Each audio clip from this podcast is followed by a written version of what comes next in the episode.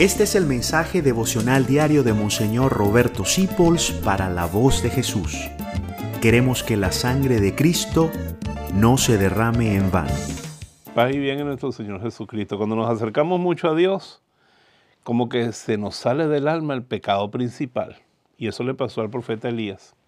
Él vio a Dios. Uf, bellísima la visión de Dios.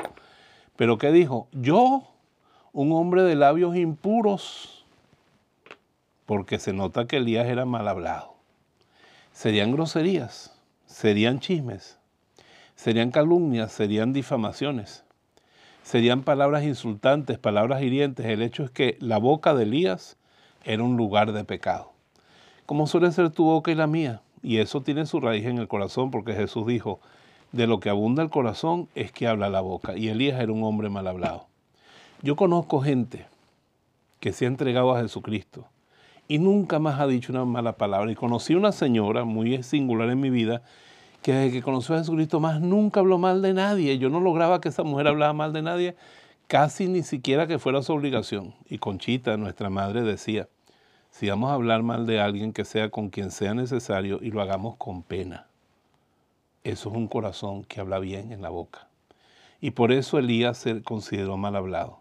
Pero nos dice la Biblia que un ángel tomó una brasa de fuego del altar y le quemó la boca a Elías.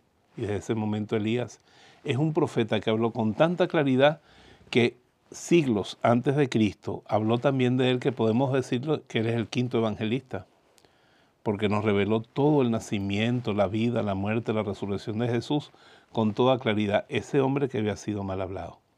Si nosotros dejamos que el Espíritu Santo en esta cuaresma toque nuestro corazón, y nos ponemos una pequeña penitencia. No digo más groserías, no digo más mentiras, no hablo mal del prójimo. Veremos una cuaresma poderosa porque dice Santiago que el que domina su lengua, ese es un varón perfecto. San Isaías, tú que llegaste a ser santo después de ser mal hablado, ayúdanos a dominar nuestra lengua. Ruega por nosotros a Dios en esa gracia tan necesaria, porque de lenguas santas nacen iglesias, familias naciones y empresas fuertes. Yo te bendigo en el nombre del Padre, del Hijo y del Espíritu Santo. Gracias por dejarnos acompañarte.